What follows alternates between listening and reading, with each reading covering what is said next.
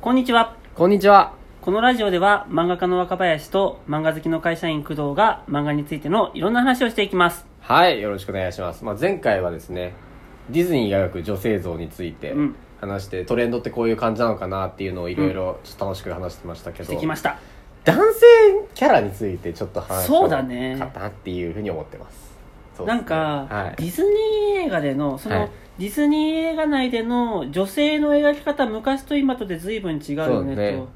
らリトル・マーメイドからもう20年経ってんでしょすごいですね。だから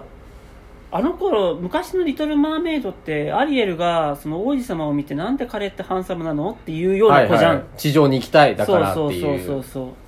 ていうのがなんか多分今度のリ「リトル・マーメイド」のアリエルは多分そういうこと言わねえんだろうなみたいななんさか王子様がもっとか人間らしくかかっこよいなんか性どういうふうに内面内面の方を内面というか内面どこに憧振れる舞いなんか自由さに憧れたりするのかねああなんで彼は自由に楽しく生きてるんだろうみたいなさ、い、いなみたいな私も人間になりたいみたいなさ楽しみですねね顔でねじゃあ男性キャラの方はどう変わっていったのかって話だよね、うんうんうんはい僕一個多分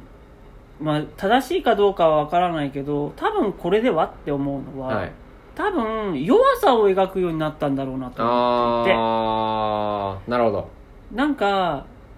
どうかなディズニー映画にもいろいろあるし、はいディズニー映画の中でもプリンセス映画についての話になっちゃうかもしれないけど、はやっいぱプリンセス映画に出てくる男の子キャラって基本迷いがないじゃんうんうんでアラジンについてはアラジンもこのまま偽ってていいんだろうかぐらいのうんうん感じだったけど、そこは偽ってることに対しての葛藤であって、うんはい自分はこんなに惨めでちっぽけな存在なのであるみたいなところへの悩みってあんまないなと確かに確かにで今度書かれ、えっと作ってたリメイク版の「アラジン」の方は、はいそこの絵のちょっと自信のなさみたいなのあったよねありましたねあとジーニーも今回さはいなんか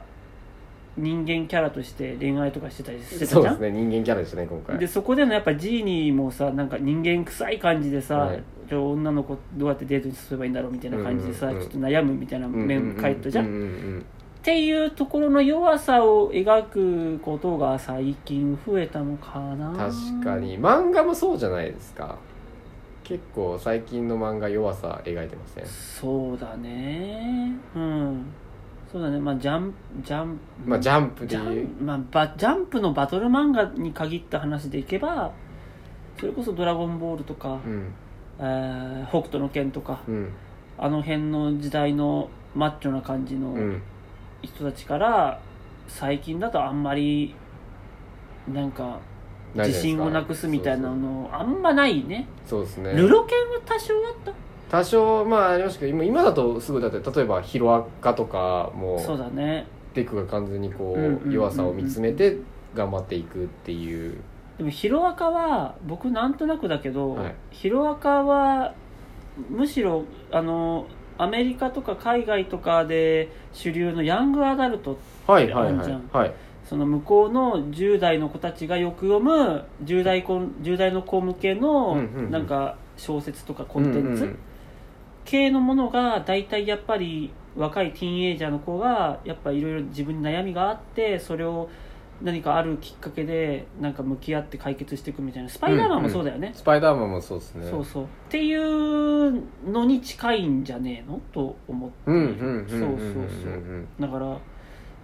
なんかこうその辺の流れなのかなヒロアカはとか勝手に思ってたうんああうんなるほどなるほどなるほどでなんだろうねなんだろう漫画漫画どうかなでもあれですかじゃあ鬼滅はどうですか炭治郎はいや鬼滅なんてもうずっと自己反省を繰り返すキャラクターじゃんはその度にさダメだダメいだなんて弱いんだ諦めるな諦めてる時間なんてないんだ考えろ考えろろ考えろみたいなさすごいよねあれだからあれも弱さをうまく見せてるんじゃないですかね、なんか弱さの書き方がはい一段階変化した感じはあるようね、んうんうんうんなんか「トイ・ストーリー」の頃ってさ、はいウッディさ今見るとすげえ嫌なやつじゃない なんか新しく来たおもちゃに嫉妬してさ、 はいはいはい超嫌なやつじゃん、はいはいはいでもその当時嫌なやつって思わなかったなと思っあてー今見るとなんでウッディお前そんなに嫌なやつなのみたいなさ、はははだからもうちょっと考えてやれよっていうふうに思っちゃうんですよねお前今やってること最低やぞみたいなさ、思うんだけど、はいでも当時は気にならなかったなとうん思うっんて、うんだから今と昔とでその弱さの書き方とか、それに対するみんなの感じ方が変わってきてるんだろうなみたいなのうんがちょっとあるんだと思うんだよね、だからなんだろう見せ方が上手くなったというかなんだろうねルロケンルローニケンシンだと、はい主人公の日村謙信がさ、はい実は過去に人切り抜刀斎だった過去があってさ、うんうんうん自分はもう本当にいろいろ人を切ってきちゃったから、うんうんこんな自分が幸せになってもいいんだろうか感があるわあけりでますすねでもそこそんなにどうだろうな後ろの方に行けばあるかうん結構最終回付近はそこ結構やるよねそうですね過去と向き合う謙信っていう、うんうんでもまあ最初の頃はあんまやんないよねやんないですねだから最初からもう自分自身のダメさと向き合ってる漫画それがヒロアカって感じがするよね確かにうんそういうの求められてるんですかねどうかなでも関係ない求められてるっていうよりはみんなが思っている自分の中の葛藤っていうのに気づいて、うんそれをちゃんとお話の中で書ける作家さんっていうのが増えたんだろうなっていうなるほどでそれに触発されて他の作家さんも書くしみたいなさ、うん確かにそうやっぱりだからだからですかねわかんないですけどその「鬼滅の刃」を読んでると、うんやっぱ炭治郎のセリフに頑張ろうって思うこと頑張ろがうと思うよね思うんでそういうことなんだろうなねそうだから幸せかな子もそうですよそうですねまああれ女の子だけどうさ、んもういつも自分の弱さと向き合って葛藤してるみたいな、うんうんだから幸せかなこの殺し屋生活は、あの僕のヒーローアカデミアだし、はい鬼滅の刃なわけですよ、はい笑いながらもうニヤニヤしながらずっと言ってるからそうなんとかしてこの他の人 気作品にあやかろうあやかろうみたいなねいやでもそうですよね だからあれ読んでてあじゃあ私も頑張ろうってなるし、うんっていうところですよね元気そうね元気になる漫画になるっていうかなまあもちろんそれがジャスティスってわけでも全然まあもちろんなくてもちろんかそういう書き方が今トレンドだねというか増え,、うん増えてきたねみたいな話なのかもしれないでも出てきましたねなんか「鬼滅の刃」を見てると、はいあのいきなり初対面の富岡義勇にめちゃくちゃ怒られるとかさ、はいで周りがもう全然自分が甘えてる時間を許してくれないとかさ、うっんていうあのスパルタ感って、うんやっぱちょっと気持ちいいよねっていうのもちょっとあって僕の中で気持ちいい気持ちいいあーなんだろうねなあるほどれねなんか自分の中の弱さをさ思いっきしなんか否定してくる否定してくるっていうか見透かされるみたいなうん感覚、うんなんか逆に気持ちいいみたいなうさ、んうんうっんていうのがあって僕これが今後来るのではとかこういう流れ来がないかなんかなんかもうおなんか一周回ってなんかガンダムみたいな世界観みたいなさうん親父にも殴られたことないのにうるせえっつってここは戦争なんだそうそうそうそうお前が戦うしかないんだっていそううそうそうそう僕がガンダムに乗ればいいんでしょみたいな、うんあそうそうじゃあ独房にでも入っとけみたいな、うんそうそうそううわーみたいな僕が一番ガンダムをうまく扱えるんだ ねうんえなんかそういうスパルタ感ってやっ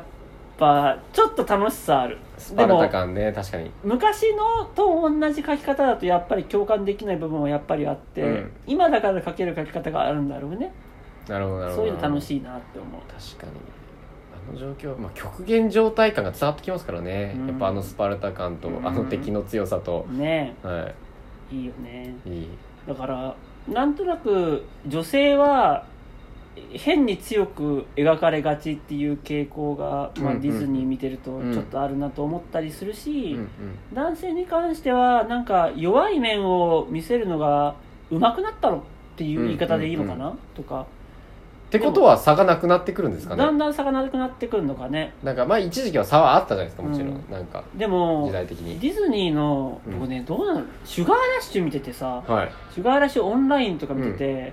その男キャラのうんやっぱ内面の弱さとかすごい描くわけさ、はいはいはいでも僕あんまりあのラルフラルフ大男のラルフにそんなに好感度高くなくって、はいはいはい確かに共感はできるんだけど、はいはいなんか面白いキャラではないんだよなみたいになっあーまああ悪役でそうそうそうだけどいいことしたくてくてるそうそうみんなに認められたいそうキャラそうそうそうだから